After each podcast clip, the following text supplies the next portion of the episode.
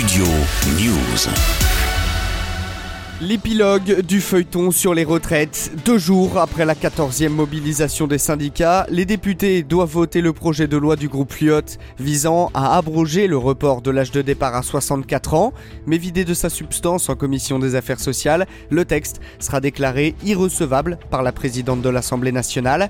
Une annonce de Yael Braun-Pivet mardi au micro de BFM TV. Sur ces amendements de rétablissement euh, de l'article 1, je suis très clair, ils seront déclaré irrecevable par moi-même euh, dans la journée aujourd'hui. Et je suis en train d'examiner l'ensemble des autres amendements puisqu'il y aura évidemment d'autres irrecevabilités qui seront prononcées. Moi, je suis constante, je l'ai toujours dit, et depuis que je suis présidente de l'Assemblée nationale, j'applique la règle Rien que la règle. Il n'y aura donc ni débat ni vote à l'Assemblée sur l'abrogation de la réforme des retraites, initiée par le groupe Lyot. En réaction, Mathilde Panot, chef de file des députés La France Insoumise, a annoncé mardi le dépôt d'une nouvelle motion de censure contre le gouvernement, tandis qu'invité jeudi de BFM TV, Manuel Montpart s'est indigné de la décision de Yael Braun-Pivet. Dans cette proposition de loi, initialement, il y avait l'abrogation de la retraite à 64 ans.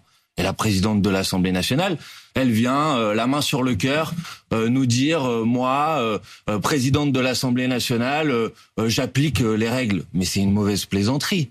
Euh, on a le droit dans ce pays de pouvoir voter à l'Assemblée nationale pour savoir si la majorité des députés sont favorables ou pas à l'abrogation de la retraite à 64 ans. Mais dans le même temps, la 14e journée de mobilisation des syndicats a été moins suivie dans la rue et s'agissant des grèves, deux jours avant, le décret portant l'âge légal de départ à 64 ans a été publié au journal officiel dimanche. Concrètement, les deux premiers décrets sur les 31 qui composent le texte ont été publiés avant une mise en application dès juillet.